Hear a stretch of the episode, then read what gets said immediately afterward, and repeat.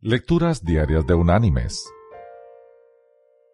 La lectura de hoy es tomada de la carta enviada por el apóstol Pablo a los creyentes en Filipos. Allí en el capítulo 3 vamos a leer los versículos 13 y 14, donde el apóstol dice, Hermanos, yo mismo no pretendo haberlo ya alcanzado pero una cosa hago.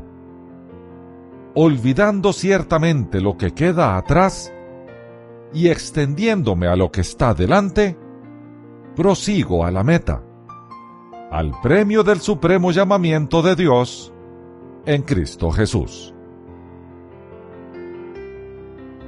Y la reflexión de este día se llama Lo mejor aún. John Erskine fue uno de los hombres más versátiles y mejores educados de su época. Un verdadero hombre del Renacimiento. Fue un educador excepcional y fue considerado uno de los mayores maestros que jamás haya tenido la Universidad de Columbia. Era concertista de piano autor de 60 libros.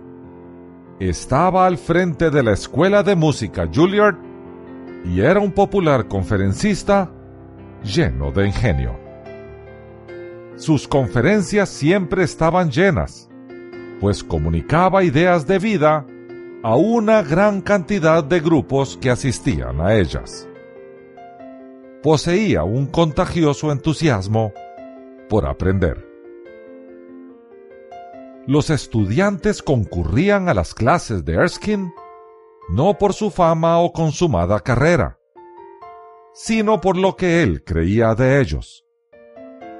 Erskine poseía la firme creencia que el mundo no le pertenecía a él, sino a sus alumnos. Les decía frecuentemente, los mejores libros aún no se han escrito las mejores pinturas aún no se han pintado. Los mejores gobiernos aún no se han formado. Lo mejor aún debe ser hecho por ustedes.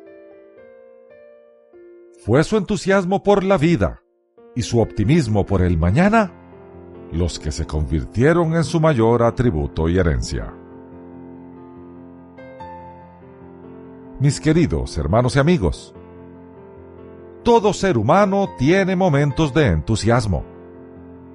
Algunos lo poseen por 30 minutos, otros por 30 días y otros lo poseen siempre.